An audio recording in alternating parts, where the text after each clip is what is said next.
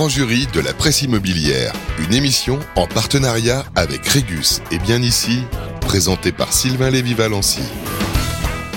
Eh bien, bonsoir à toutes et à tous. Merci d'être avec nous. Nous sommes en direct ici sur Radio Imo avec nos complices et confrères de la presse immobilière.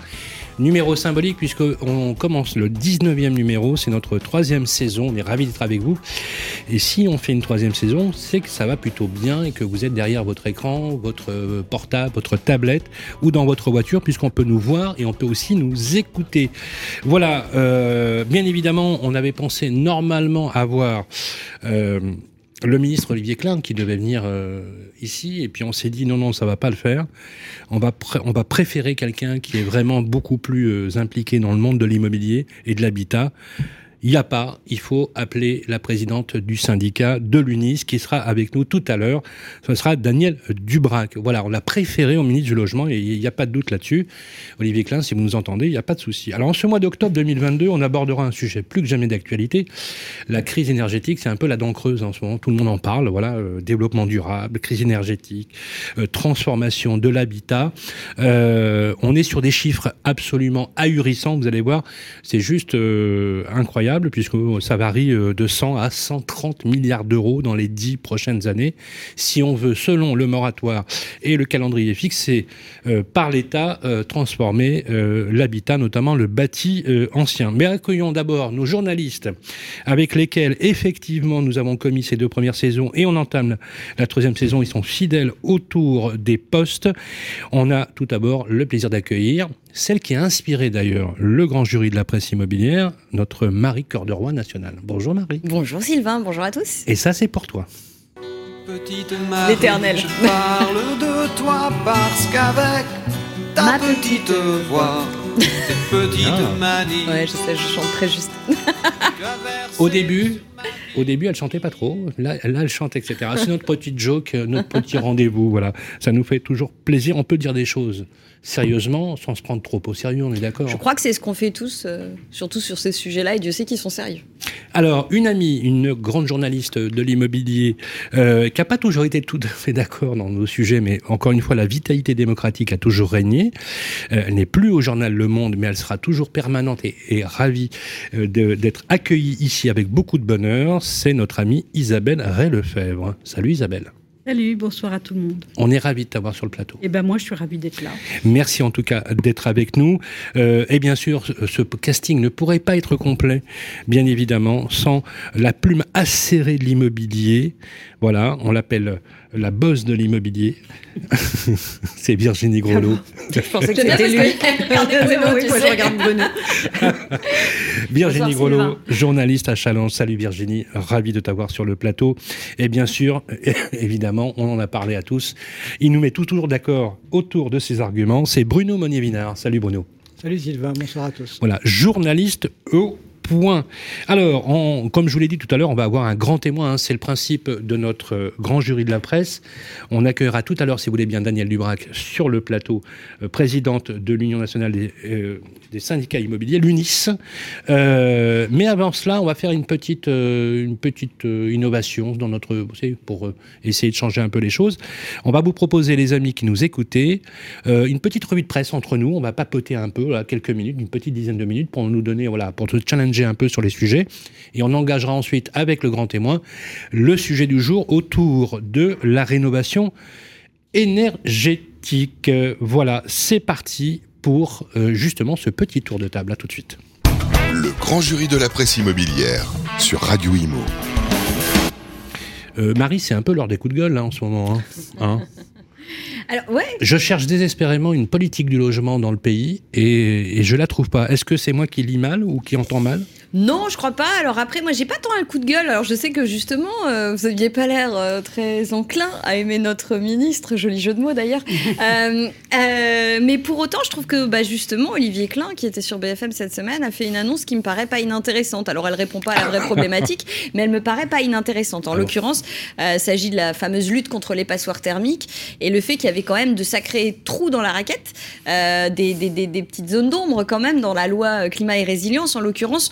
Euh, peut-être que certains ne le savaient pas ou ils l'ont su tardivement, mais euh, tel que la loi est rédigée aujourd'hui, euh, tous les propriétaires bailleurs ne vont pas être soumis aux mêmes règles, c'est-à-dire que si vous êtes propriétaire bailleur mais que vous louez votre bien sur Airbnb, encore aujourd'hui, euh, la loi prévoit que vous ne serez pas concerné par euh, les interdictions à la location des passoires thermiques. Et donc, ce qu'a fait Olivier Klein, le ministre du Logement, c'est d'annoncer que si euh, la loi allait être modifiée, ou en tout cas, ils allaient prendre au sein du gouvernement des dispositions courant 2023 pour que tout le monde soit logé à la même enseigne, y compris les loueurs Airbnb, ce qui veut dire que dans un premier temps, on va avoir l'interdiction pour les propriétaires bailleurs qui louent un bien sur le circuit traditionnel de faire passer opportunément leur bien Bah oui. euh, sur le meublé touristique. Bah oui. Première étape. Et deuxième étape, ça va être de dire bah, tous les propriétaires bailleurs, y compris dans le meublé touristique, euh, devront euh, respecter les, les mêmes échéances. Euh, moi, je considère que c'est un principe d'égalité. Ça aurait été un effet sacrément pervers quand on sait qu'on lutte contre le fait que euh, l'offre locative est de moins en moins forte. Et je crois que chez Bien Ici, euh, on le calcule assez régulièrement, votre partenaire. Tout à fait. euh, pour Tout à l'heure, d'ailleurs, dans la météo de l'i- de l'immobilier avec notre ami Philippe de Liniville, qui est d'ailleurs à distance pour, pour raison de Covid, on parlera de ce sujet, bien entendu. Et donc effectivement, quand on a un effritement de l'offre locative traditionnelle, ce serait quand même un drame euh, que la loi pour rénover nos logements fasse finalement partir euh, les biens qu'on a encore sur le marché, euh, faute d'être rénovés sur Bah le oui. circuit, euh, Bah oui. sur un circuit alternatif. Donc moi, je trouve que ça c'est une bonne idée. Après, ça répond pas aux vraies problématiques, qui sont que en l'état, les échéances ne pourront pas être respectées, qu'il n'y a pas suffisamment d'aide et qu'on a des restes à charge qui sont trop importants, que ce soit pour les propriétaires aisés, mais encore plus pour les propriétaires modestes. Ma prime rénov, l'aide publique, elle ne suffit pas. Les aides privées, les certificats d'économie d'énergie, ce n'est pas suffisant. Et aujourd'hui, en l'état, il va falloir arrêter de s'arc-bouter sur un calendrier qui n'est pas tenable en l'état. Et donc, le drame, il est là. C'est-à-dire qu'on essaie de corriger à la marge les défauts et les effets pervers, mais on se rend pas bien compte des gros effets pervers euh, de cette loi et de ces euh, échéances qui sont pas tenables. Donc, on les rappelle. hein, donc, effritement de l'offre locative, si les propriétaires ne peuvent pas faire les travaux, bim, ils vendent. Ils vendent. Donc, les locataires, bah, ils ont moins de logements en bout de chaîne. Et puis surtout, le propriétaire, bah, derrière, lui, il va vendre avec des décotes importantes. Euh, on a plein de, de- de statistiques qui montrent que dans certaines villes, ça fait des décotes de 10, 15, voire 20% euh, sur des appartements euh, passoires qui vont être mis en vente. Donc voilà, il va falloir se rendre compte des bouleversements que ça peut amener euh, sur une idée qui est bonne, hein, au départ quand même. La lutte contre les passoires thermiques, personne ne peut s'y opposer. Encore faut-il se donner les moyens de ses ambitions. Isabelle? Oui, moi je trouve que cette réglementation, elle est bancale. Les, diagnostics de performance énergétique ne sont pas fiables. Les, estimations du ministère du Logement ne sont pas fiables. On était parti à 4,8 millions de, de passoires thermiques. Des experts, notamment le porte-parole de Negawatt, Olivier Sidler, étaient sceptiques sur ce. euh, Ils pensent que c'était plutôt presque le double, 7 à 8 millions. Et en fait, on est plutôt près de 7 à 8 millions. On a changé les règles du diagnostic de performance énergétique euh, sans vraiment euh, apprécier euh, les conséquences. On a rajouté une note environnementale, ce qui change tout. On a incité les bailleurs sociaux à passer au gaz dans les années euh, c'est 2000. incroyable. Et aujourd'hui, on leur dit non, il faut pas de gaz parce que le gaz, c'est une énergie fossile et décarbonée. Donc, moi, je, je trouve que cette réglementation ne fonctionne pas. C'est tout. Bruno alors effectivement, quand on a vu euh, les paroles, vous l'avez écouté, je je sais pas peut-être sur BFM Business, dans Good Morning euh, euh, Business, enfin, je vous le dirai tout à l'heure, mais il y a, enfin, c'est, c'est, c'est, on en finirait par regretter certains ministres qui, qui avaient fait couler beaucoup d'encre. Quand je fais allusion à, à Cécile Duflot, par exemple, mais voilà, c'est, c'est, c'est sidérant Moi, ce que je Sidérant. constate, c'est que les, les règles du jeu changent encore en cours de partie. tout le temps. Et, en- et puis, il y a peut-être. euh, on, sait bien que le calendrier n'est pas tenable. Donc, on, est là, on a des dates, on, balance des dates, mais on sait, enfin, Madame Dubrac pourra en parler tout à l'heure, dans- sans doute mieux informée que moi, mais euh, on sait qu'il va y avoir des modifications dans le calendrier. Euh, donc, peut-être que les bons élèves font aujourd'hui euh, des travaux, mais bon. il y a vraiment tr- très, très, très peu de chances que les interdictions s'appliquent à partir de 2023. hein. Euh, Vous avez vu ce sondage de la FNAIM qui annonçait que 30% des propriétaires bailleurs continueraient, malgré la réglementation et les sanctions, à louer leurs biens en étiquette ah G. tu m'ôtes tu m'ôtes le, mot de la- le mot de la bouche, c'est qu'en fait, c'est comme pour Air- Airbnb. hein, sur Paris, moi, je vois sur Airb- Airbnb, euh, on va taper, on va taper sur les sur les bailleurs qui font du Airbnb euh, à tir larigot, etc. Et en fait, j'aimerais bien avoir les chiffres, moi, hein, de, de savoir qui est qui est sanctionné ou pas, parce que Airbnb à Paris continue plus que jamais. On nous sommes bien d'accord. Virginie, quand, on, quand, quand, tu vois un peu tous ces constats, un peu euh, voilà sidérants, alors peut-être des bons signes, mais je voilà, qu'est-ce que euh, En fait, moi, je mettrais quelques petits bémols à tout ce qui vient d'être dit, c'est-à-dire que oui, la réglementation est, est, bancale, elle est aussi balbutiante, donc chacun s'adapte. Quand on dit il y a une baisse de valeur c'est extrêmement relatif. C'est pas forcément bon d'affoler les propriétaires en leur disant vous allez perdre de l'argent. Non, il y a une décote par rapport à un prix de marché, mais il faut ramener ça par rapport à un prix d'acquisition. Donc, on n'est pas forcément sur une décote. C'est faux. Si on regarde les prix de l'immobilier, si vous avez acheté votre bien il y a 10 ans, vous ferez un peu moins de plus-value, mais vous ne ferez pas euh, une décote au sens où, la valeur vénale dans alors évidemment on est plutôt dans des centres urbains ou autres quand on parle. J'ajoute que c'est un peu normal qu'un bien en mauvais état se vende moins cher qu'un bien. On est, ah, d'accord, mais, on est d'accord, mais en même temps, si tu as un afflux d'offres, as un afflux d'offres passoires. Mais on sait très bien qu'il y aura. Euh, alors, on sait très bien que non, mais la plupart de ces logements sont déjà loués. Ils vont pas être mis en vente du jour au lendemain. Le sondage de la FNAIM, il porte sur des professionnels. On n'est pas allé euh, directement, sauf erreur de ma part, demander aux propriétaires.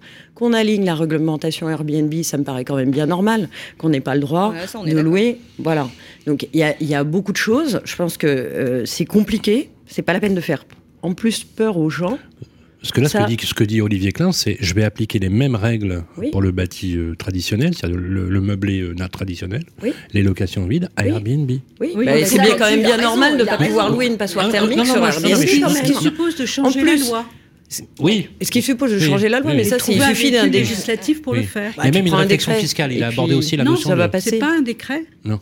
C'est la loi Ils trouveront, et eh ben ils feront passer une loi supplémentaire. C'est pas ce qu'il y a quand même de plus compliqué. Non, c'est faisable, mais il faut trouver oui, le véhicule, il faut réfléchir, euh, il ne faut pas toujours. Euh, oui, mais, c'est quand même des portes de sortie qui ne sont pas acceptables. Le problème, c'est qu'est-ce qu'on qualifie de passoire Parce que voilà, on avait, on avait vu, vous non, vu. Pour l'instant, non, non, non, non, mais l'échéance c'est le 1er janvier 2023. Et euh, Daniel Dubrac me corrigera si je me trompe.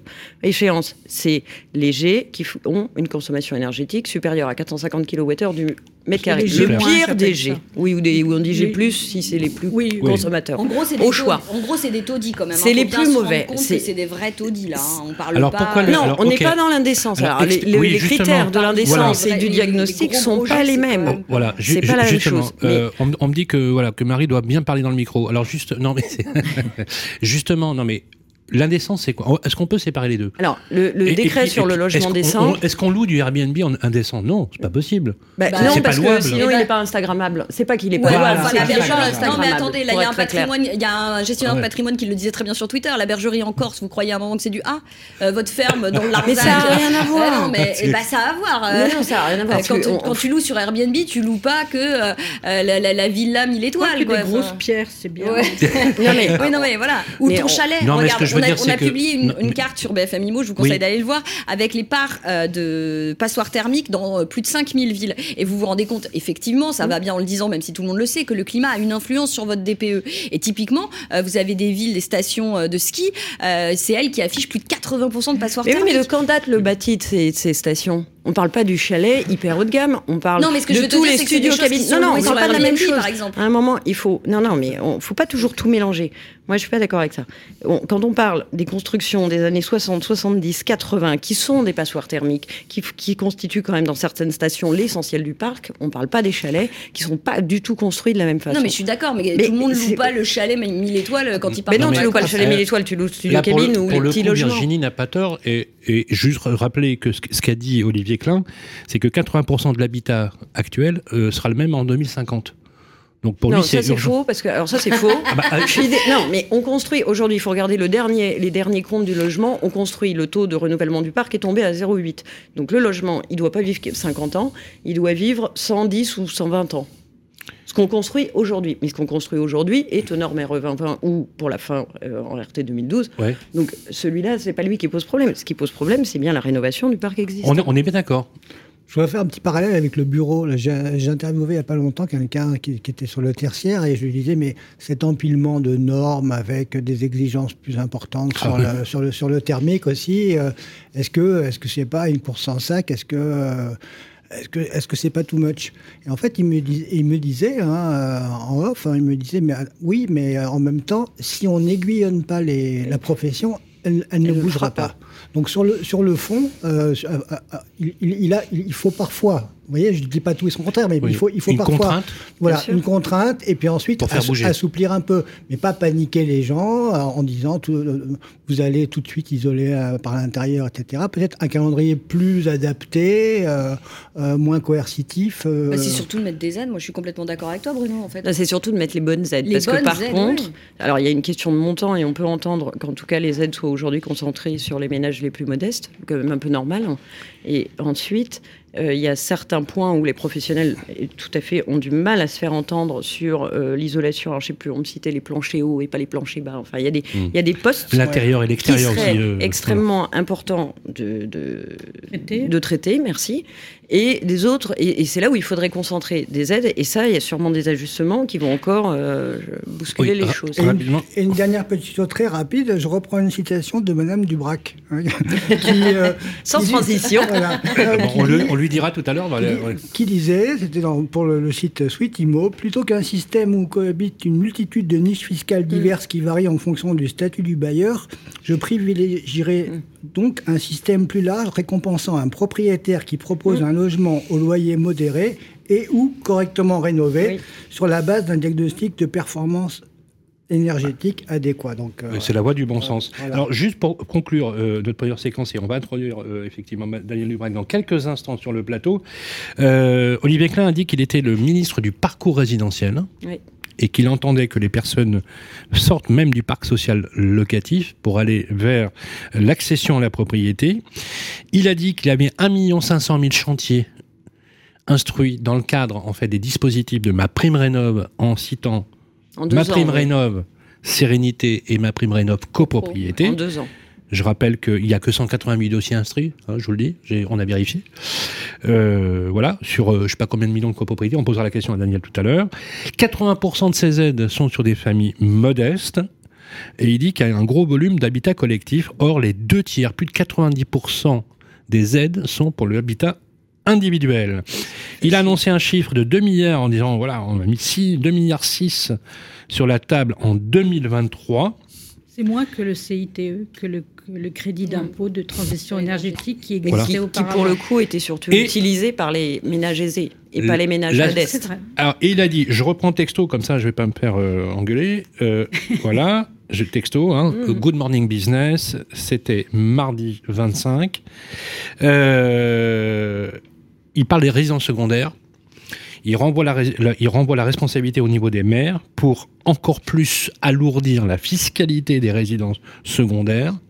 Et il a dit la chose suivante concernant aussi la rénovation énergétique. Après tout, ce sont aux propriétaires à faire les travaux parce que quand même, il faut sauver, il faut bien améliorer la vie des locataires. Il n'a pas, pas Alors, complètement tort. moi, j'aimerais bien. Non, mais moi, j'aimerais bien qu'on pense un peu aux propriétaires occupants, tu vois, juste euh, comme ça aussi, les propriétaires occupants, et dire aussi que les propriétaires ne sont pas toujours des salauds de capitalistes qui euh, finalement vivent sur le petit Il faut arrêter en- d'en parler en fait. en essayant, de dire ça. et à un moment, ira et, mieux si et on à un arrête moment de le dire. donné, à un moment donné, parce que alors, donc tout ça va augurer effectivement du débat qu'on va avoir avec l'une des femmes euh, présidentes de syndicats. C'est important de le dire puisqu'il y a eu ces trois, femmes syndicats euh, présidentes de syndicats aujourd'hui. On a Marie-Zolo Agnon à la FSIF, à la FEI. Euh, La Fédération Société, Société Immobilière Côté. On a Daniel Dubrac à l'UNIS et on a eu Alexandra François Cuxac qui était présidente de la FPI. Voilà, Oui, donc c'est important de, de le marquer parce que euh, l'immobilier c'est quand même euh, a tendance quand même à être très masculin, on va dire. Bah, sauf hein, que là, on est en quelque- majorité, Sylvain. Voilà, bon, ça c'est bien, voilà, bon, la parité est respectée. On introduit tout de suite En plus, mais- sur le plateau, on attend Daniel Dubrac, à tout de suite. Le grand jury de la presse immobilière. Le débat. Bonjour Daniel Dubrac. Bonjour Sylvain, bonjour euh, tout le monde. Voilà, vous avez entendu euh, nos musclés euh, faire euh, voilà les sur l'actualité. Juste pour qu'on vous connaisse mieux, Daniel Dubrac, vous avez vous êtes élu à la tête de l'UNIS. vous êtes également président de la Chambre de commerce et d'industrie de la Seine-Saint-Denis depuis 2004. Vous êtes très attaché à ce territoire. Vous- je rappelle que vous y vivez et vous y exercez d'ailleurs votre activité professionnelle dans le cabinet qui s'appelle Sabimo, dédié à l'administration de biens. Vous œuvrez bien évidemment depuis très longtemps pour la promotion de votre profession. Et vous avez donc été élu à la tête de ce syndicat qui, je le rappelle, est le second syndicat en volume euh, au niveau national. Vous êtes également conseillère au Conseil économique, social et environnemental depuis 2014. Vous étiez, vous étiez d'ailleurs, vous vous étiez secrétaire général de l'UNIS. Euh, vous siégez au CNTGI, au Conseil national de la transaction euh, et de la gestion immobilière depuis 2017. Vous êtes officier dans l'ordre national du mérite et chevalier dans l'ordre de la Légion d'honneur. Je rappelle que de formation, vous êtes ingénieur informatique, vous êtes très impliqué au niveau associatif, vous avez été ancienne présidente de l'école de la deuxième chance, vous êtes très arc-bouté sur l'implication et la mixité sociale, et vous l'avez démontré même en y vivant hein, au quotidien, euh, et vous avez également présidé la délégation 93 des femmes chefs d'entreprise. Je rappelle que pour avoir été magistrat à Bobigny pendant une dizaine d'années. C'est le département le plus actif en création d'entreprises. Pour le rappeler, au lieu de faire toujours du bashing sur les banlieues et la Seine-Saint-Denis, c'est quand même un territoire extraordinaire. Vous êtes une femme de conviction et d'engagement. Et les valeurs qui vous animent au quotidien sont solidarité, transmission du savoir et réussite pour tous. Question d'où vient votre activisme associatif? Incroyable C'est un engagement syndical, professionnel. Euh, militante euh, territoriale. J'aime beaucoup mon, le 93, euh, la Seine-Saint-Denis. Olivier Klein vient de la Seine-Saint-Denis aussi. C'est ce que j'allais dire. Il est, il est, moi, je suis plutôt du côté de Saint-Ouen et de Saint-Denis. Et puis, je pense que c'est important de donner un peu de son temps à un syndicat pour défendre une profession, défendre des modèles économiques, défendre nos entreprises. C'est pour ça que je suis dans des mouvements de femmes chefs d'entreprise, parce qu'il n'y a pas beaucoup de femmes dans les instances économiques de moins en, de moins, en moins. Et donc, du coup, euh, avoir des mandats dans, ce, dans cette action-là, c'est bien. Et puis, euh, ben, voilà, comme on, quand le syndicat, quand un syndicat professionnel vous donne un peu de, de son temps et, et euh, de la veille juridique, eh bien en retour, vous donnez un petit peu de temps à votre syndicat. C'est comme ça que je suis arrivée là où je suis aujourd'hui et je suis ravie d'être là. Vous étiez ingénieur en informatique et dans les années 80, vous avez changé de métier et à partir de rien, euh, à partir de zéro, même le zéro, vous l'aviez pas pour démarrer, vous avez créé votre cabinet d'administration de biens qui gère aujourd'hui plusieurs centaines de lots et qui, et qui gère plus d'une 130 immeubles. Un, parcours euh, ordinaire. Il y a deux tiers des gens en France Mais pourquoi qui ne font pas le métier qu'ils ont, euh, la forme, par rapport à la formation qu'ils ont eue, n'exercent pas le métier de la formation initiale. Mais pourquoi l'immobilier, c'est quoi? C'est une vocation? Euh, Non, c'est un hasard. C'est vraiment un hasard. c'est un hasard de salon. Euh, voilà. Oui, un hasard qui dure depuis longtemps. Donc ah, depuis plus de 30 ans maintenant. Oui, mais vous savez, on se prend au jeu. C'est devenu une vocation. Un territoire magnifique. Euh, le sujet du logement, c'est quand même des humains, c'est de l'environnement, c'est du cadre de vie, c'est de la condition de vie, c'est de la qualité de vie pour les gens. Et puis c'est quand même un beau combat, puisque aujourd'hui, on n'a toujours pas réglé la question du logement en France. Alors, quand une, une femme veut s'impliquer dans les métiers de l'immobilier, quel conseil vous lui donneriez si on veut conjuguer une vie de famille, de maman et, d'entrepreneuse ou d'avoir de, ou de, une vocation, une, une profession qui nous réalise, qui les réalise? Ce sont des métiers magnifiques. Hein. Nous, au syndicat UNIS, on a des syndics de copropriété, des gestionnaires locatifs, des promoteurs innovateurs, des experts immobiliers et bien sûr des transactionnaires, avec les transactionnaires de vitrés, ceux qui ont des agences immobilières ou qui ont des agents commerciaux, ou ceux qui sont à la tête de réseaux euh, de conseillers euh, immobiliers. Donc, c'est intéressant. Ce qu'il y a, c'est que c'est très macrophage, c'est assez ingrat et c'est mal payé. C'est mal payé, c'est mal payé parce que les honoraires sont ou plafonnés, ou laminés, ou encadrés.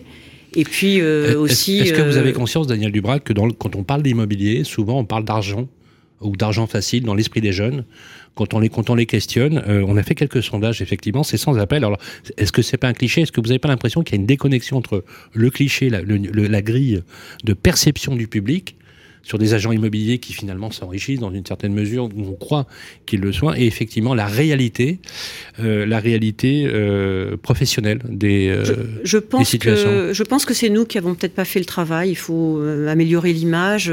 Aujourd'hui, on a des formations initiales, bien sûr, hein, au, minimum le BTS de profession immobilière, mais au-delà de ces prérequis juridiques, techniques, informatiques, code d'assurance comptable, enfin voilà, la panoplie est large.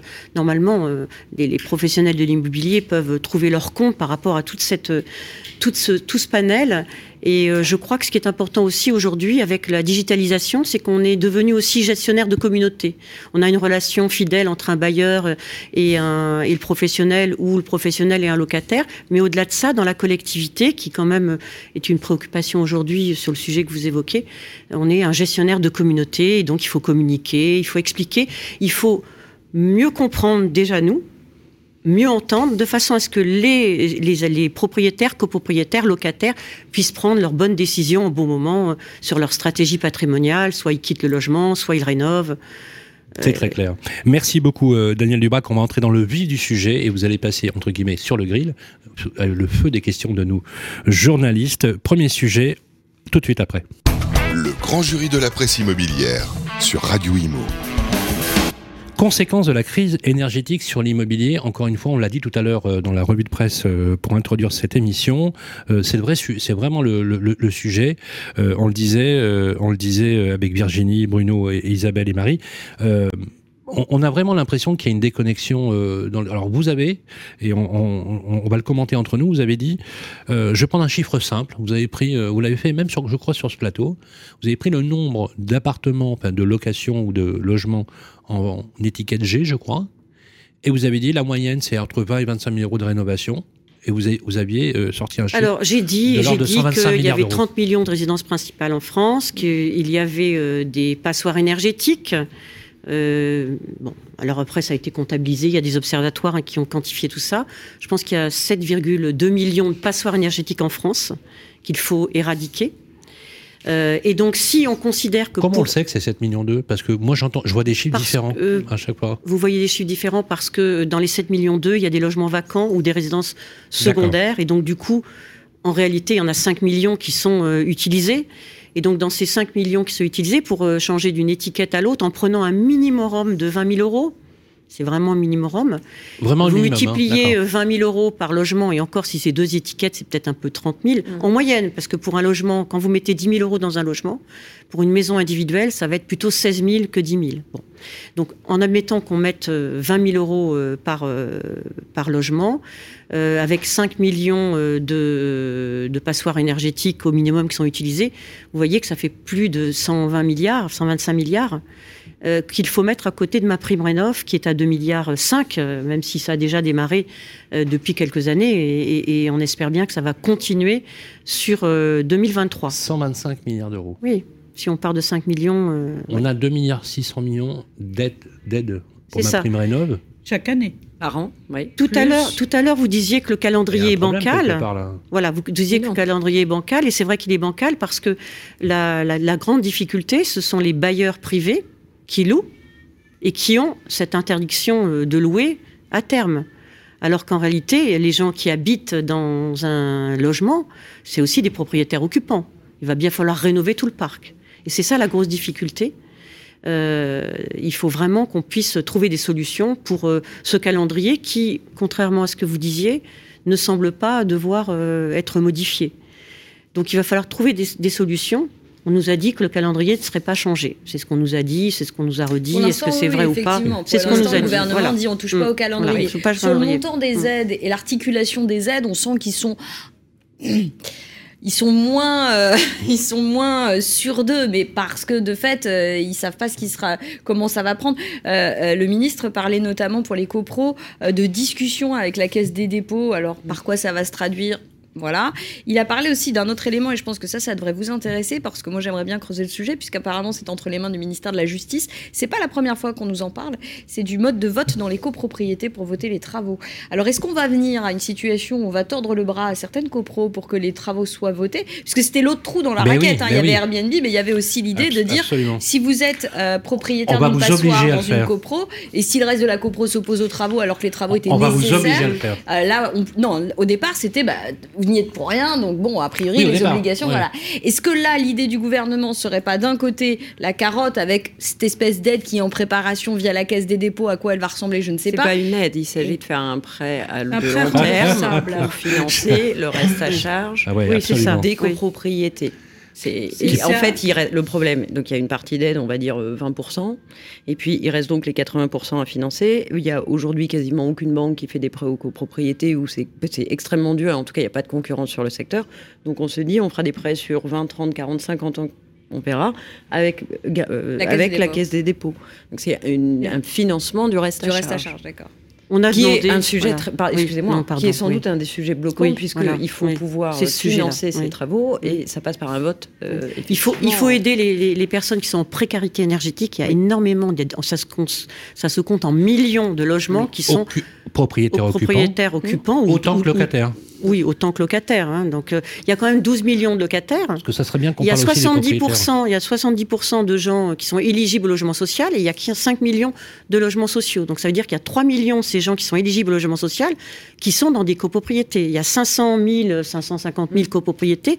60% du parc privé est, est en location dans les copropriétés. Donc la difficulté, c'est c'est pour ça que c'est bancal, c'est d'un côté la rénovation du logement à titre individuel quand on est propriétaire privé, mais aussi la rénovation globale qu'il faut emmener, qu'il faut emporter, auquel il faut adhérer d'un immeuble. Il faut absolument qu'on profite de tout ce qui est crise en ce moment pour remettre à plat la façon dont on va rénover globalement un immeuble. Et donc il faut pousser, absolument pousser ma prime rénov copro, ou bien alors aider euh, le propriétaire privé euh, de façon à ce qu'il puisse euh, trouver des financements. Donc l'amortissement qu'on propose, c'est loyer abordable, loué à loyer abordable, c'est d'amortir comptablement un bien tout au long de l'exploitation du bien. Évidemment, c'est mieux quand il n'est pas rénové, de façon à ce que le propriétaire privé qui est là puisse avoir une capacité de, de financement pour pouvoir financer ses travaux à la condition qu'il loue en dessous du marché, ce qui fait que ça profitera aussi aux locataires. Donc on est dans cette idée-là.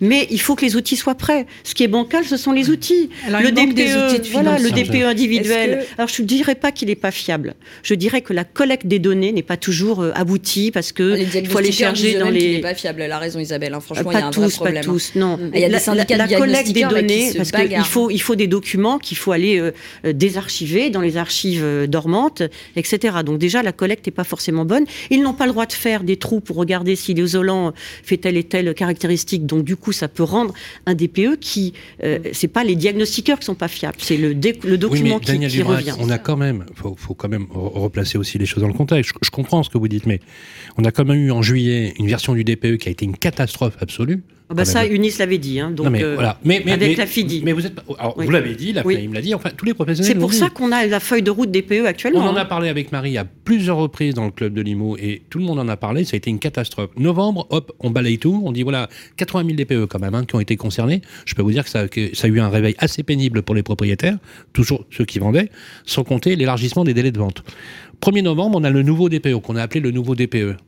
Et en fait, on s'était dit qu'au bout d'un certain temps, on allait faire un bilan. Et effectivement, dans l'outil, on ne peut pas dire franchement que ce soit d'une fiabilité exceptionnelle. Et ce qui serait bien quand même pour nous qui observons finalement euh, cet écosystème, c'est de savoir d'où vient le, le sujet. Qu'est-ce qui fait qu'il y a un problème? Mais ça je- Isabelle. Je, je pense que le- la copropriété est un problème le- très difficile puisque euh, il y a des gens qui ont des intérêts divergents entre les propriétaires occupants, les propriétaires bailleurs, ceux qui sont là six mois de l'année parce qu'ils ont une, euh, une résidence secondaire. Je pense qu'il faut aider l'institution co- copropriété et trouver des outils de financement.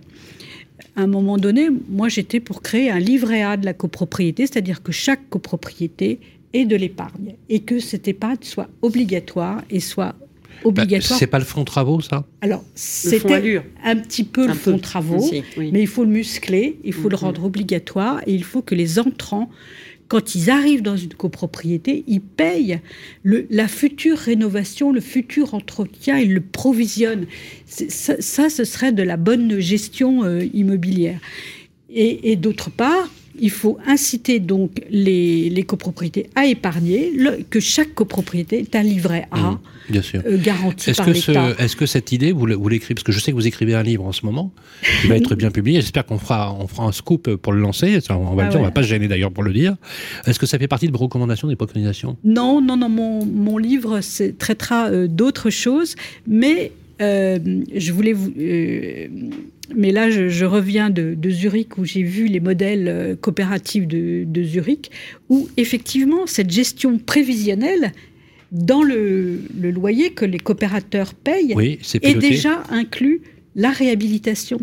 Et donc, euh, non Mais en- seulement en valeur absolue, c'est quoi? Parce qu'aujourd'hui le fonds de travaux, ra- euh, vous dites c'est 5%, hein, je crois, Oui, du, du montant. du budget prévisionnel budget qui prévisionnel. n'a aucun rapport avec la valeur des travaux et, et la, la valeur de l'immeuble. Oui, d'accord. Euh, donc, euh, c'est beaucoup Mais trop ça, peu. ça mais- veut dire, Isabelle, qu'il faudrait consentir à une épargne supplémentaire déjà pour des propriétaires très alourdis en termes.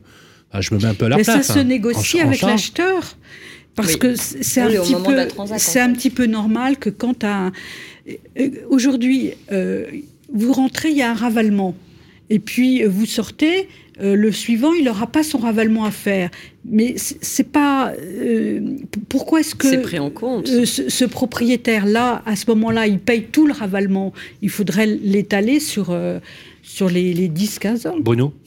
Moi, je voudrais demander à Madame Dubrac, vous êtes vraiment au cœur du réacteur, vous avez euh, un cabinet d'administration de biens, euh, vous avez des rénovateurs parmi vos adhérents. euh, Qu'est-ce qui se passe aujourd'hui réellement sur le terrain?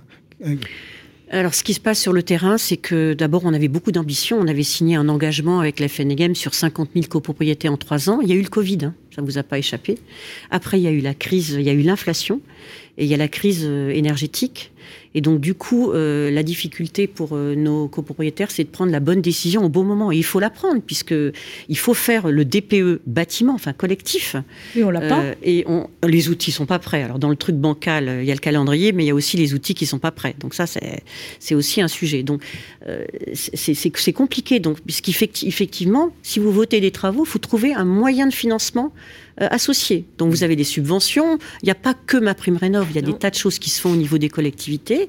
Et puis il faut le reste à charge. Il faut pouvoir le financer. Or, comme vous le disiez tout à l'heure, il faut une conférence des financiers et des banquiers pour qu'on puisse trouver des solutions pour financer ce reste à charge. Autant, à mon avis, il faut aider ceux qui sont en précarité énergétique ou qui sont modestes. Il faut vraiment mettre le paquet parce que de toute façon, il faut vraiment que ce, ce reste à charge soit minimum, pas à zéro. Ils avaient parlé hein, d'un reste à Voilà. charge zéro. Mais hein, pour, les pour Oui. les autres, euh, il faut absolument qu'on booste ma Mhm. prime rénov en copro, parce que sinon vous n'y arriverez pas. D'ailleurs, tout à l'heure vous disiez qu'il n'y avait pas de, de dossier ma prime rénov en copro. Pourquoi? Parce que 188. c'est compliqué. En plus, il y a eu des petits bugs sur la plateforme. On a, En on a plus, demandé, il y avait euh, l'argent 188 n'est pas dossiers forcément en temps instruits. et heure. euh, et il faut qu'on trouve des solutions de préfinancement des subventions.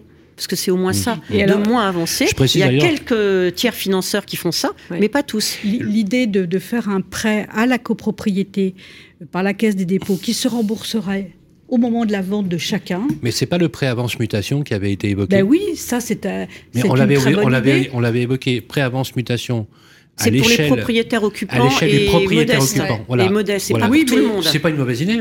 Bah, oui, mais c'est pas pour tout le monde. Oui, mais de toute façon, il faut trouver des Non, idées de je- financement. je- je pense il faut faire les travaux. Sortir de- du financement individuel et financer la copropriété. Oui, c'est Sinon, ça. on n'y arrivera pas. Virginie Grelot.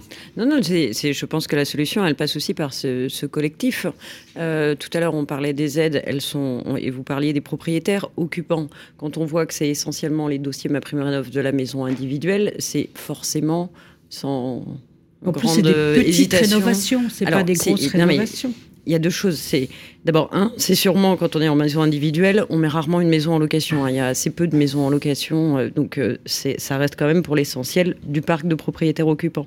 La plupart des gens, effectivement, quand ils voient arriver, sauf à rentrer, parce qu'il y a une, problématique d'occupation du logement pendant les travaux, donc sauf à l'achat où là éventuellement ils vont faire une rénovation globale si leur budget le permet et s'ils ont ré- réussi à négocier suffisamment. Sinon, ils vont le faire effectivement par geste et il faut sans doute euh, enfoncer dans la tête des gens qu'il faut d'abord isoler la maison et après on va passer à la ventilation, au chauffage, etc. Puisque quand il y a eu, je reprends ce que dit Marie, les, euh, ou je sais plus qui, mais quand on a voulu faire quasiment à zéro euro, il y a eu beaucoup d'arnaques qui se sont mises. Du coup, on a supprimé. Du coup, le gouvernement a tout supprimé et a notamment supprimé ces gestes importants à faire. Quand je parle des, des planchers hauts, c'était ça dans le lot.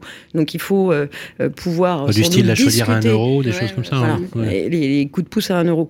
Euh, quand il faut discuter avec les copropriétés, il faut prendre. Alors c'est long aussi, hein, euh, il faut prendre du temps. C'est sûr qu'une décision individuelle, elle est extrêmement plus rapide, mais il faut que ces, que ces décisions soient prises par la copropriété. Je suis tout à fait d'accord avec Isabelle sur le fait qu'il faut que ce soit des financements copropriété. Et ensuite, il faut s'atteler à trouver les modalités pour que, un peu comme quand il y a euh, effectivement les questions de ravalement euh, ou sur les fonds travaux, quand vous achetez, ben, est-ce qu'il vous reste une cote part, pas une cote part, vous bénéficiez Voilà. de quoi, il Ah, reste ouais. combien à payer? Et oui, mais c'est c'est du travail, mais c'est pas non plus insurmontable. Oui, c'est un peu plus compliqué, mais Ça fait les professionnels. Non, ça fait. Oui, alors ça fait Pour- peur au non, début. Pour les accès dans la propriété, je veux dire, c'est. Oui, mais une fois que c'est rentré, justement, une fois qu'ils sont avertis et qu'ils le savent, c'est encore pire de ne pas savoir et de se dire et de faire Mmh. l'autruche. Et puis ce que disait Isabelle, Voilà, c'est que du donc, coup, tu une lisses fois- aussi le coût. Voilà, en fait, une fois que c'est euh, fait, et c'est pour ça qu'on peut imaginer des financements de long terme, alors bancaires ou la caisse des dépôts ou que sais-je, ou des tiers financeurs, mais il faut, euh, une fois que c'est posé sur la table et qu'on explique aux gens au moment de l'achat, de la vente, etc., etc., et ben c'est déjà plus facile de prendre Daniel. Dubrac, est-ce qu'on pouvait anticiper euh, Parce que c'est aussi une question. alors, on la pose aussi beaucoup euh, sur l'antenne de BFM Business, euh, l'antenne de BFM, et, et vous en avez parlé tous dans les journées. Est-ce qu'on pouvait anticiper cette crise? Parce qu'on a du mal à comprendre. Alors, est-ce que les facteurs exogènes du style gé- géopolitique avec la crise en Ukraine, la guerre en Ukraine, ce qui se passe actuellement avec la Chine, la problématique de matières premières. en plus, vous êtes bien placé pour le savoir, parce que je crois que vous avez un mari qui est spécialisé dans le bâtiment et qui donc les matières premières, ça lui parle. Euh, et, et, et on a du mal à comprendre cette envolée des prix de l'énergie. Est-ce que vous, qui êtes au cœur, encore une fois, de ce réacteur, vous arrivez à l'expliquer?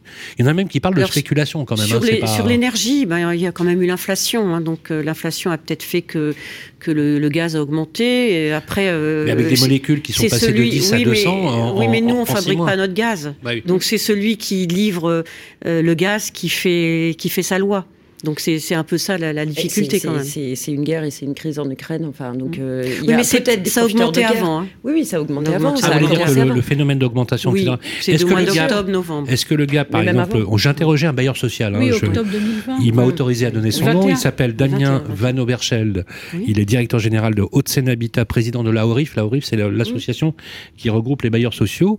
Il m'expliquait au congrès de l'USH que euh, l'augmentation uniquement sur son parc, c'était plus 66% sur le dernier semestre. Mais ça fait, ça fait très longtemps aussi qu'on avait. enfin, que, la, 66%. que, la, que la France a eu des tarifs énergétiques extrêmement bas. Ah C'est- bon? c'est pas du tout. Ah euh, bah. ça fait, ça fait, un- ça fait On paye notre électricité moins cher. que- beaucoup moins cher que d'autres en fait que nos voisins Par européens ou d'autres. Donc on est complètement déconnecté de la réalité. Et un jour, euh, et c'est un peu violent, la réalité, elle vous rattrape.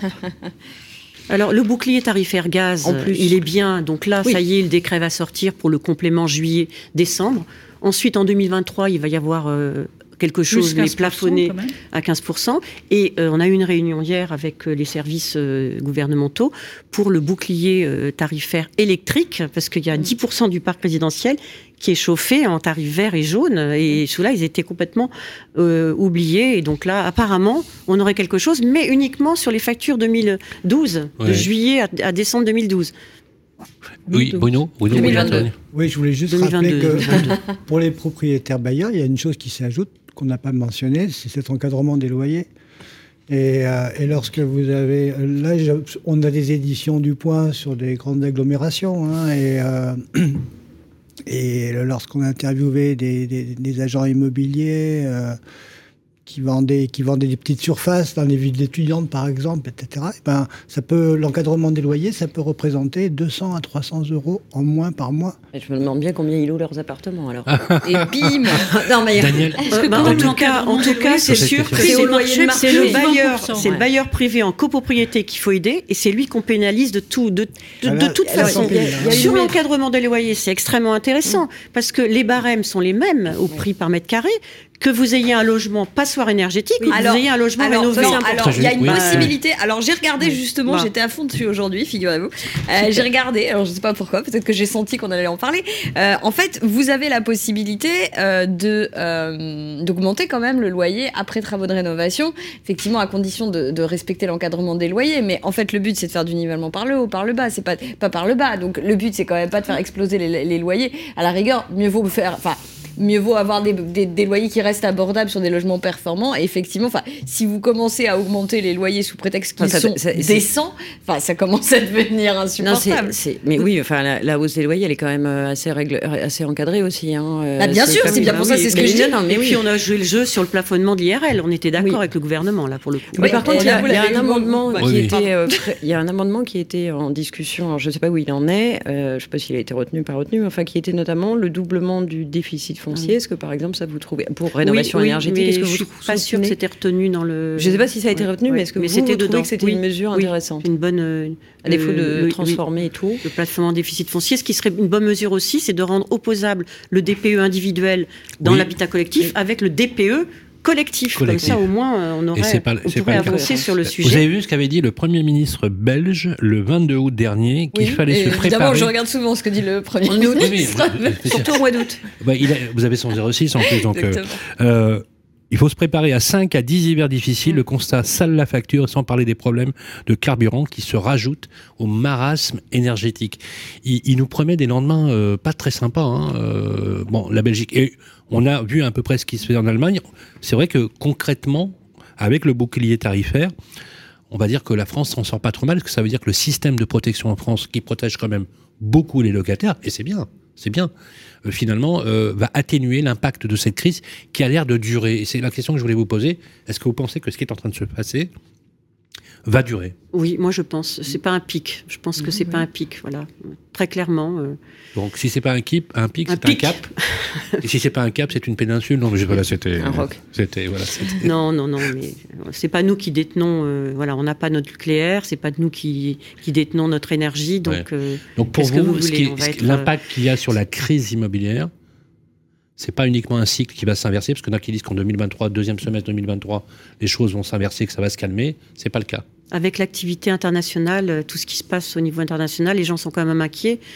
Voilà, donc euh, c'est bien hein, le bouclier tarifaire gaz, on est très content parce que quand on voit les budgets qu'on avait prévus, les régularisations de charges qu'on est obligé de faire, les, ajustements de budget qu'on est obligé de faire, le problème de trésorerie que nous avons dans les copropriétés, si on n'avait pas eu bouclier, ce serait pire. Mais c'est du court terme. C'est pour ça qu'il faut mettre le paquet sur la rénovation énergétique globale des bâtiments. Alors justement, je voudrais qu'on passe ces dernières minutes avec vous avant de donner la parole à notre ami Philippe de Lignyville qui va nous donner euh, le la météo, une météo qui est pas aussi chaude qu'à l'extérieur, mais met de la météo quand même.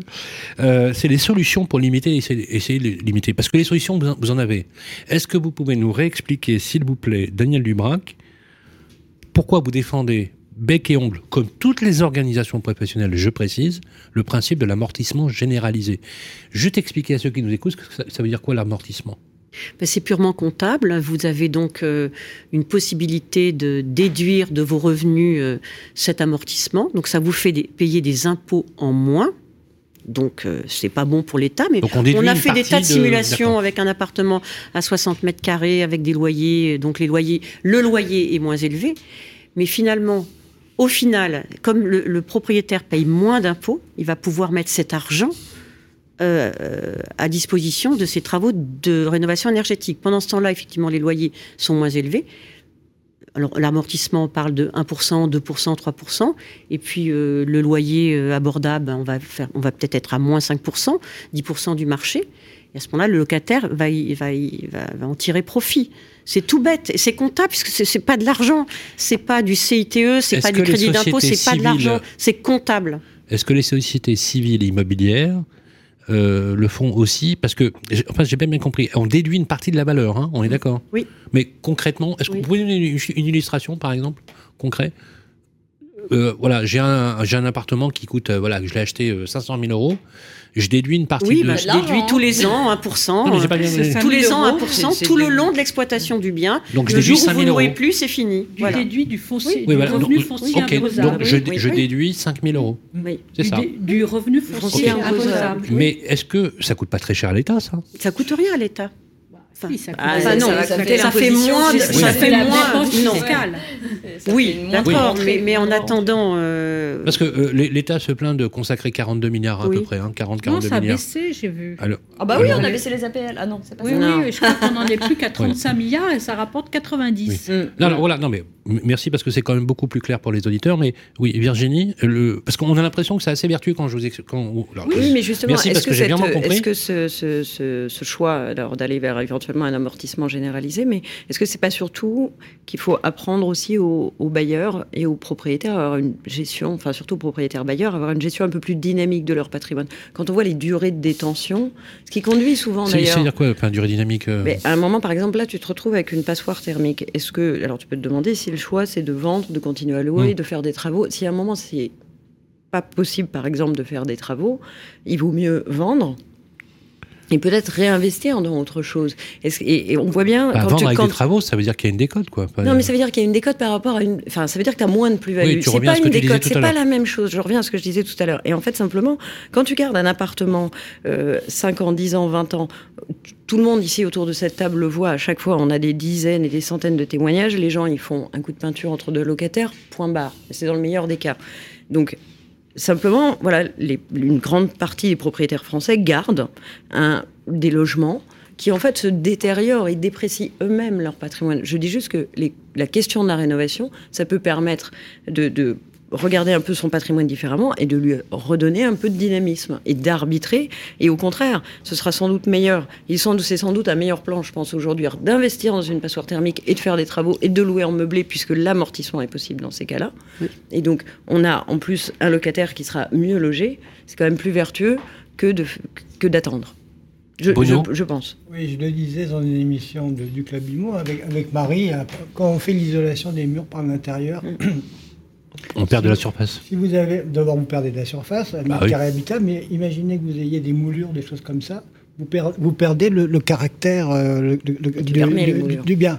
Alors, euh, si, on, si on force le trait, est-ce qu'il faut mieux avoir euh, une boîte thermos avec, sans âme? Non, non, mais bon, je, je c'est pas aussi innocent que ça. Alors hein. après, après, justement, les diagnostiqueurs, euh, notamment un que j'ai eu au téléphone, m'a expliqué que dans certains cas, et typiquement le cadre d'un appartement haussmanien, où effectivement, quand tu as un petit appartement haussmanien, tu veux te faire une, une isolation par l'intérieur, tu vas perdre sans doute trop de surface et effectivement le caractère, et tu as moyen de faire d'autres travaux très précis, très ciblés, mais encore faut-il tomber sur des gens qui savent te renseigner, qui peuvent te faire gagner une voire deux notes assez rapidement en fait.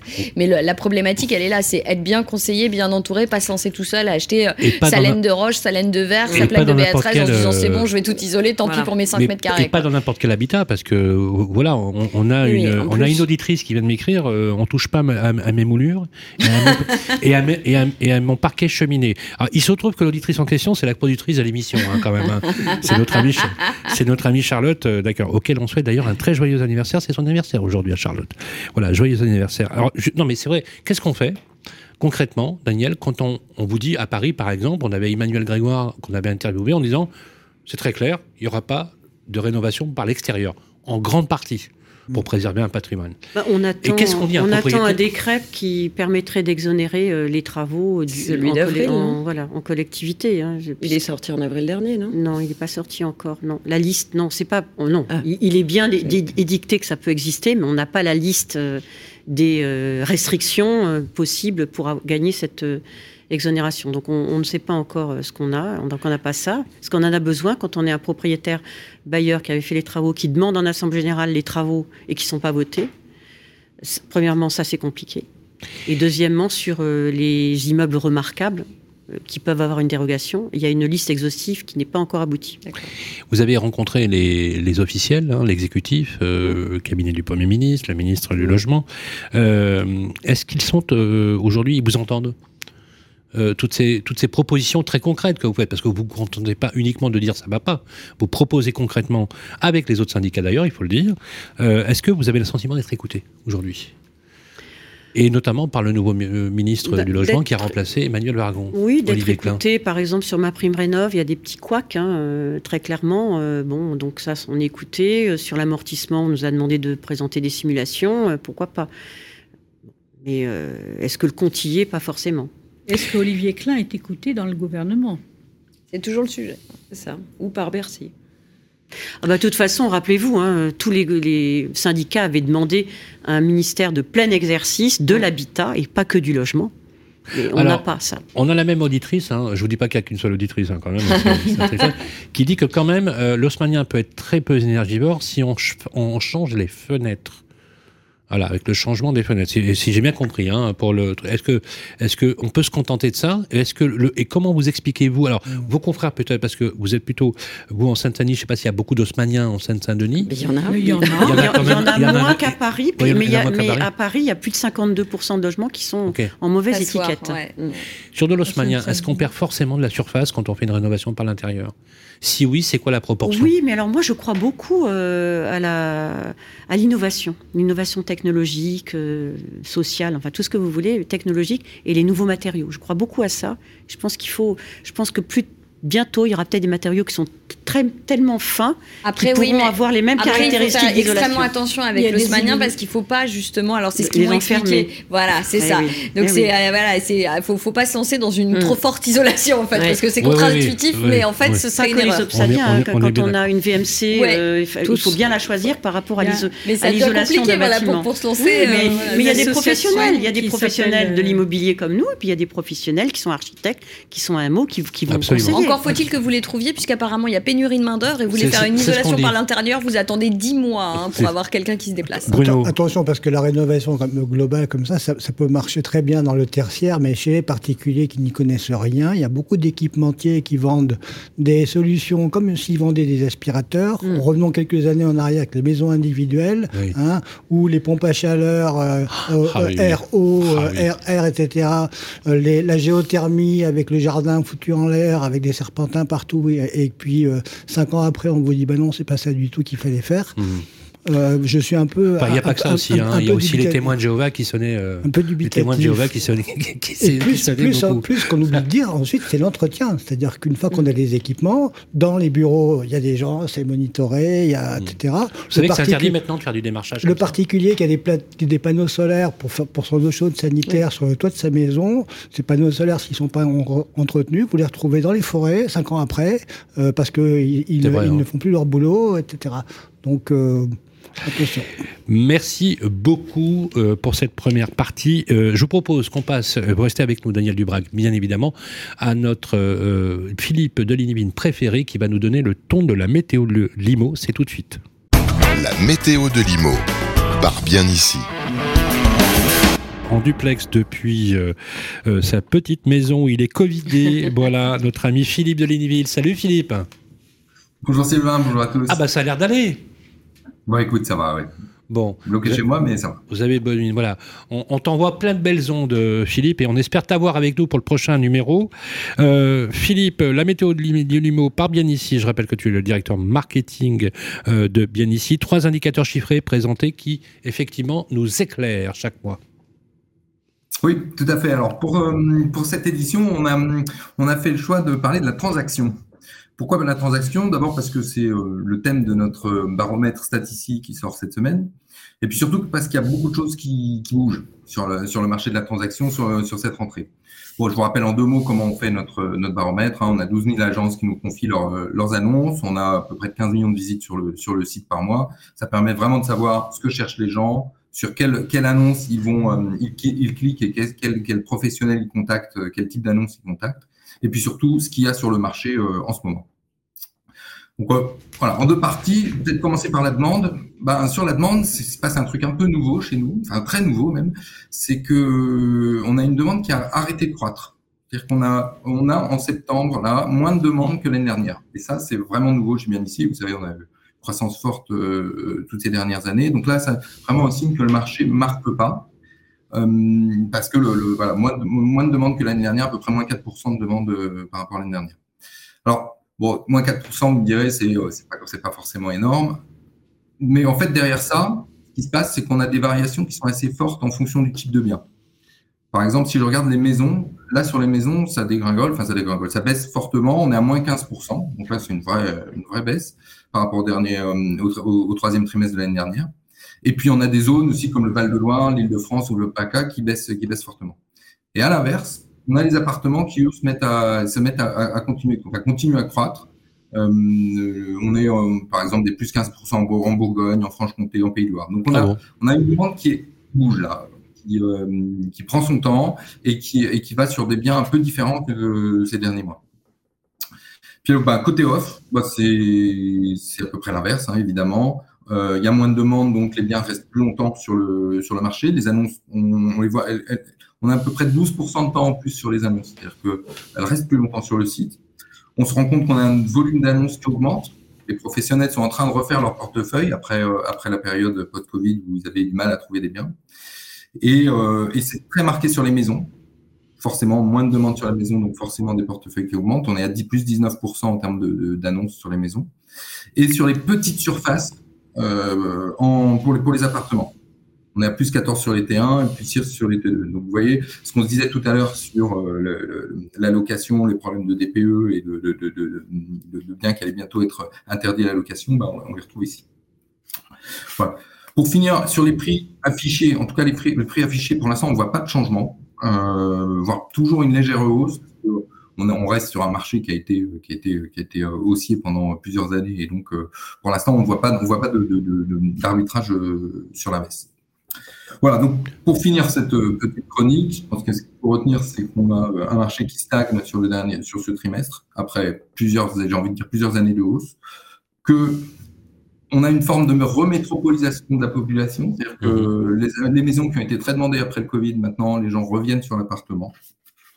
Mais pour l'instant, en en termes de prix, pas d'évolution.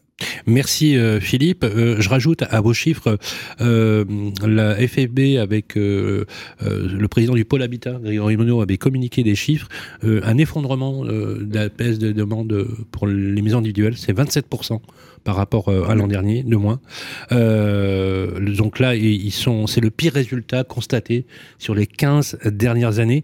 Pour l'habitat individuel groupé, c'est une baisse de 17%. pour le logement collectif, c'est une baisse de 9% par rapport à 2021 qui était exceptionnel. Et sur la vente aux institutionnels, qui est un indicateur extrêmement intéressant, c'est euh, moins 33%. Parce qu'effectivement, c'était très, très pratique, la vente aux institutionnels. Cet indicateur, est-ce que ces chiffres vous, vous parlent? Et... C'est du neuf, ça. Et oui, mm. pour le neuf, pardon, vous avez raison. oui, effectivement, on n'est pas sur le même marché, mais on, voit les mêmes tendances. C'est un marché qui est compliqué. Aujourd'hui, euh, il y a euh, moins de demandes sur le marché du neuf. Euh, on a, comme écho de nos, de nos clients promoteurs, des difficultés à transformer ces clients-là, mais c'est lié aussi à l'augmentation des, des, matières premières. Hein. On, a des, on a des biens qui rentrent sur le marché. oui, avec des prix de sortie qui aujourd'hui sont plus du tout maîtrisés. Hein. Faut que, voilà, avec des décalages par rapport au marché ancien, donc forcément, ça intéresse moins les gens et c'est plus difficile de les convaincre. Réaction Daniel Dubrac sur les chiffres de Philippe de Delignyville Oui, par rapport à ce qui vient d'être dit, il euh, ne faut pas oublier qu'il y a peut-être deux points. Euh, il y a le DPE qui est quand même dans l'affichage des annonces immobilières euh, depuis 2022. Donc du coup, les mauvais DPE, et nous on conseille toujours aux, propriétaires d'avoir un DPE pour savoir au moins où il en est. Du coup, euh, ça va défavoriser les maisons parce que ça coûte plus cher à chauffer. globalement, c'est toujours un peu plus grand. Et puis, ça coûte plus cher à rénover. Donc, déjà, il y a ce phénomène-là. Et la décote peut-être qui a été euh, donnée me semble être euh, assez logique. Et puis, peut-être que la deuxième raison, c'est par rapport au fait de dire qu'il y, a moins de demandes sur tel et tel type de, de, de, de biens. je pense qu'il faut regarder le triptyque logement, déplacement, eh travail. Euh, voilà, le, télétravail, c'est pas pour tout le monde. Et donc, du coup, euh, ce qui se passe, c'est que euh, l'inflation, le DPE, les coûts de l'énergie, le transport, tout ça, ça, pèse, compte tenu en plus du contexte anxiogène. Et donc, c'est peut-être pour ça qu'il il y a un problème. Et puis, en plus, on voit bien, vous parliez tout à l'heure du fait que certains avaient une politique de logement local qui était différente d'un autre. Il y a une forme de, spécificité de territoire, de politique de logement sur les territoires qui est appliquée, les taxes foncières qui sont plus chères, euh, l'interdiction euh, anti-logement euh, tourisme qui est appliquée. Donc il y a une territorialisation de la politique de logement qui est peut-être un peu plus d'actualité. Et puis il y a un conflit, il y a un conflit entre les actifs locaux, les résidences secondaires, les touristiques et puis le tourisme. Il y a surtout un problème d'accès au crédit. Je pense que ce que les chiffres ah traduisent aussi, ça vous avez raison. C'est le coup de frein sur le crédit. On était à 1% en janvier, on va être à 3% à la fin de l'année. Mm. Donc on voit une forte hausse des taux. Les taux à 2 ou 3%, c'est des taux pas chers. Non, c'est pas cher. Ah je suis d'accord, mais, simplement par, effet. On se rappelle les belles années à 16%, c'est ça ah oui. Non, mais ça, reste toujours pas cher. Déjà, t'as acheté, toi, Isabelle, te plains pas. C'était moins cher. C'est pour ça que vous avez raison, le marché en 2023, parce que 2022, c'était une bonne année quand même. Bon, oui, oui, bah, mais 2023, il va y avoir du recul, peut-être 5% en nombre de biens et en valeur des biens, parce qu'il y a les taux bancaires qui remontent là, qui vont remonter, ça. et ça va être un frein par rapport au taux d'usure. C'est ça, la hausse des taux, l'usure, euh, les 35% d'endettement, ça a quand même euh, contrecarré une partie de la demande. S'il y a une baisse de 5% des prix, elle est pas mal venue. Ah ben non, non, mais c'est pas Elle serait mal. même plutôt souhaitable si on prend par. Est-ce Elle que est vous avez vu cette information? Euh, très symbolique où 5 arrondissements sur les 20 arrondissements de Paris sont passés au-dessous de la barre des 10 10 000 000, euros ouais, mais ça fait Et un ils ont de- ça toujours un été. Il y a toujours eu des arrondissements ouais. en dessous des 10 000. hein. Chez moi, mais par exemple, dans le 19e, euh, Voilà. on n'était pas au 10 000. Par exemple. Euh, mais, euh, mais il y, y a un écart très fort qui se fait entre des biens très haut de gamme, notamment parce qu'il y a une clientèle étrangère, Ouais, etc., etc., Oui, et puis- et qui, dont les prix augmentent Bah sur oui. des biens d'exception Bah oui, bah oui. et des biens qui sont notamment alors dans en des fait, quartiers les plus actifs, difficiles. les actifs prime sont toujours, euh, ont toujours, Oui, ont oui. toujours une bonne prime. Mais un, un- un logement qui a des défauts, qui est euh, mal situé, et ben il vaut deux fois. Enfin, oui, son prix baisse, mais euh, si on est sur euh, sur des biens d'exception pour étrangers, c'est pas la même chose. Oui, ça, oui. Attention, sur le haut de gamme, sur Paris, par exemple, les, les estimations de, chez des commerciaux sont revues à la baisse. hein. Je ne parle pas de l'ultra luxe, mais sur le, sur le premium, euh, on, euh, les- on- bon, on dit souvent les arbres montent pas au ciel, mais après quelques années euh, d'en- d'envolée, hein, où, les gens, où les gens ont fait leur marché, c'est très clair. euh, là, aujourd'hui, en, en sous-main, donc il y a des corrections et qui vont s'accentuer vers la fin de l'année, qui vont être beaucoup plus franches à la fin de l'année. Et euh, aussi dans, cette, euh, dans, dans ce fait d'avoir moins de moins d'activité, moins de volume de vente, il y a le fait que le, les, les, les candidats ont davantage de choix. Et donc, du coup, comme ils ont davantage de choix, ils prennent leur temps, ils comparent, ils visitent, revisitent. C'est un marché d'acquéreurs, euh, Daniel Dubrac Non, je pense de- qu'il y aura moins d'acquéreurs avec cette histoire de taux et de prêts bancaires. moi. ça- En ça dépend- 2023, moi, Mais je ne suis pas une pouvoir, spécialiste, mais Bah, si ça les prix, si les prix devaient profil, enfin oui. s'infléchir aussi, ça peut être Oui. une bonne idée. Enfin, Oui, mais encore si une fois, c'est un logement qui est en mauvaise étiquette, ça va Hmm. pas régler le problème. Bah, sauf que si je l'achète à bon compte, je peux aussi faire moi-même la rénovation. Est-ce que Philippe est Non, toujours en ligne avec nous. Oui. Oui, Philippe, est-ce que, est-ce que tu penses que ça va être un marché d'acquéreurs finalement quand tu vois les indications chiffrées que finalement Ah bah, euh, là, clairement, hein, clairement, là, on a un marché qui est en train de se rééquilibrer pour l'acquéreur. Quand on voit deux offres qui augmentent, l'offre qui augmente, une demande qui, qui, qui se baisse, enfin qui se tasse, Mécaniquement. et- mais par contre, mécaniquement, on revient euh, sur un marché un peu plus d'acquéreurs. Mais par contre les prix ne baissent pas forcément. les, les vendeurs ont quand même encore beaucoup la main. hein. Oui, oui, Ouais. d'accord. Mais c'est et puis c'est pas partout. euh, si vous C'est voulez une clair. résidence Non. secondaire en Bourgogne, c'est pas la même chose que d'acheter un appartement en Seine-Saint-Denis ou en, dans les Hauts-de-Seine. On parle pas du tout de la même chose. Voilà, il est bientôt l'heure de nous quitter. Il nous reste deux minutes. Euh, Daniel Dubrac, si on devait voilà formuler, euh, on va dire des vœux peut-être euh, vu la fin de l'année, euh, en disant parce que je voudrais juste re- rebondir sur un chiffre qui avait été amené par la FNIM, qui estimait que le nombre d'agents immobiliers impactés avec une baisse ou une chute ou un tassement de la transaction immobilière serait de l'ordre de 30%. Est-ce que vous trouvez que ce chiffre est un peu dur? Je pense que la FNIM euh, a son échantillonnage, donc euh, je ne me ferai pas de commentaires dessus. Est-ce Euh, que vous pensez que parmi vos adhérents qui font de la transaction, euh, voilà, là, ça va être compliqué en 2023 Ça, Je, je pense qu'il va peut-être y avoir moins de biens et ça va être plus compliqué. Les propriétaires vendeurs vont être très sollicités. Il y aura moins de mandats de vente. Et je pense que malheureusement, il y aura peut-être moins d'acquéreurs parce qu'ils ne pourront pas emprunter. Voilà. C'est c'est ça que je ne veux pas dire qu'il n'y en a pas, mais ils ne pourront pas aller jusqu'au bout de leur projet. transactions. Voilà, c'est Ah c'est ce oui, que je pense. vrai, voilà. Après, euh, pour 2023, moi j'aimerais bien qu'il y ait plus de visibilité, plus de stabilité et plus de d'aide pour faire ces travaux de rénovation, parce que de toute façon, on doit aller à la neutralité carbone euh, en 2050. Donc euh, il va falloir y aller. On peut pas se contenter de court terme. Plus de sérénité, Le effectivement. Grenelle de l'environnement, ça date de 2009. Oui, Mm. et oui, des fois, on, on se met aussi à regretter des, des grands ministres du, du logement. On, on va laisser un peu de chance à notre ministre du logement pour essayer de d'avancer, parce que quand même, il y a un sujet, hein, c'est celui de la démographie, c'est celui du besoin croissant de logement et de loger les Français dans des conditions euh, dignes. Voilà, c'est la fin de ce grand jury de l'immobilier. Je voudrais qu'on remercie notre ami Philippe Delignyville, euh, qui est de l'autre côté. Merci Philippe pour la météo de l'IMO. Applaudissements pour Philippe bah évidemment. Merci. Ah ouais, ils sont mieux ceux-là, les fake. Voilà, merci Philippe. Oui, merci pour le. Ça fait plaisir d'avoir des amis comme Marie. Tu sais, sur le plateau, on se dit tiens, il, il sort d'où Bon, voilà, on, on, on, on fait- on le fait un peu l'américaine. dans- C'est comme dans les soap opéra où on envoyait les gens. En mégaphone. Voilà, non, mais on, est- on là aussi, aussi pour prendre un peu de détente. Merci, un grand merci à Bruno Monnier-Vinard, journaliste au point. Ovation par les applaudissements pour Bruno. Euh, merci. Euh, merci également à Virginie Grelot, journaliste à Challenge. Vous êtes avec nous hein, le mois prochain. C'est un mois très très important et je vous promets quelques bonnes surprises d'ici la fin de l'année. Euh, bien évidemment, euh, maintenant qu'on connaît le planning euh, et les jours de Marie, ça va être très facile à, planifier, à planifier parce qu'on peut pas faire un, grand jury sans toi. Merci Marie Cœur de Roi, euh, journaliste émérite à BFM Business avec qui j'ai beaucoup de plaisir à partager le club de Limo. Un grand merci, voilà un immense honneur d'avoir notre Isabelle sur le plateau je veux lire ce livre, on va le lancer ici, je veux vraiment qu'on passe. Voilà, il sera prêt pour quand le livre? je, il ne va pas être prêt tout de suite. Voilà, mais on va attendre. je le finis de l'écrire au printemps et j'espère le sortir à l'automne. Et nous, on espère que tu seras avec nous pour chaque grand jury, tous les mois, avec euh, grand plaisir. Et enfin, je voudrais qu'on fasse un triomphe d'applaudissements pour Danielle Dubrac, présidente de l'UNIS. Merci Danielle d'avoir participé à cette émission. Le podcast et l'émission, bien évidemment les amis, sont à retrouver sur toutes les plateformes d'écoute sur l'application de Radio Imo. Partagez, likez et commentez, toujours avec beaucoup de bienveillance. Prenez soin de vous, les amis. Je vous propose qu'on se retrouve le mois prochain. Le grand jury de la presse immobilière, une émission en partenariat avec Régus et bien ici, à réécouter et télécharger sur le site et l'appli radio.imo et sur toutes les plateformes de streaming.